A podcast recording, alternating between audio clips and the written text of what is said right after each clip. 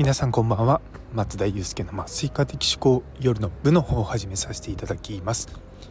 こちらは私の日常ざっくばらに語る会になっておりますのでお気軽に聞いていただければと思います。というところでいや特になりません。今日は大きなイベントはなかったよな。なかったよな。私なかったと思います。あのこの後ですね実はあの姉ソーニ先生。今実はうちの職場の同僚なんですけど彼があの職場を退職して別あの元いた場所に戻るんですね。でその送別会が今日あるので、まあ、ちょっとそれまでの間病院の周りをですね散歩してます。っていうのも今日送別会なんですが私はですね朝寝過ごしてしまったがゆえに病院に車で来ざるを得なかった。そのためお酒が飲めない。っていうのが今日の私の反省点です。まあ、とはいえね、まあ、お酒飲まなくても僕がテンションお酒飲んでるのと同じぐらいまで上げてきますんでそれは全然問題ないんですけど。そう、えー、昔は本当にその車で通勤してる時は病院に車を置いて飲んでで帰って病院泊まってみたいなことをしてたんですがさすがにねそれやってるとかなり怒られちゃうんで。そう。もう10年前は本当に多かったですよそういうの。でもやっぱりね子供たちとも、ね、再三言いますが過ごせる期間もカウントダウンが始まってる身としては、ね、そんなことばっかりやっちゃいけないわけですよ。なのでですね今日はまああの車で行ってお酒を飲まずに帰るというようなプランでやっております。いやでも本当に、まあ、こういったね送別会シーズンとか、まあ、忘年会もあるじゃないですか。で今回はあの先日のあの留学の壮行会とはまた別に今度は酸化麻酔だけの飲み会だったりとかまあまあこじんまりとしたものがあったりとか大きなものがあったりとか、まあ、みんな飲み会好きですねなんだかんだ言ってそう多分ね日本人は特に飲み会好きだと思います僕の中では。でカナダの時はまあなくはないんですよ。でもちろん辞める時はもうみんな何回も何回もいろんな人と飲みに行くんですけれども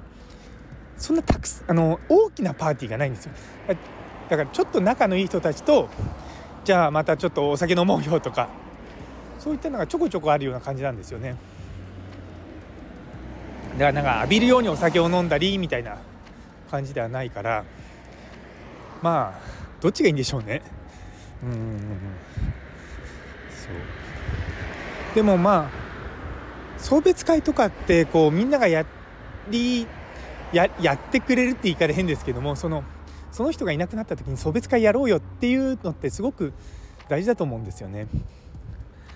あの本当に 職場にとって、まあ、どうでもいいとは言いませんけどもあのねあんまりこうなみんなと仲良くやってないと多分そういうのすら、まあ、ひどいとないと思うんですよね。幸いうちに今の働きに来てくれるとか、まあ、研修に来てくれる先生方とか本当に皆さんいい人ばっかりでねいやありがたいなと思うんですよね。で私は今何をしてるかというとその飲み会までまだ小1時間あるので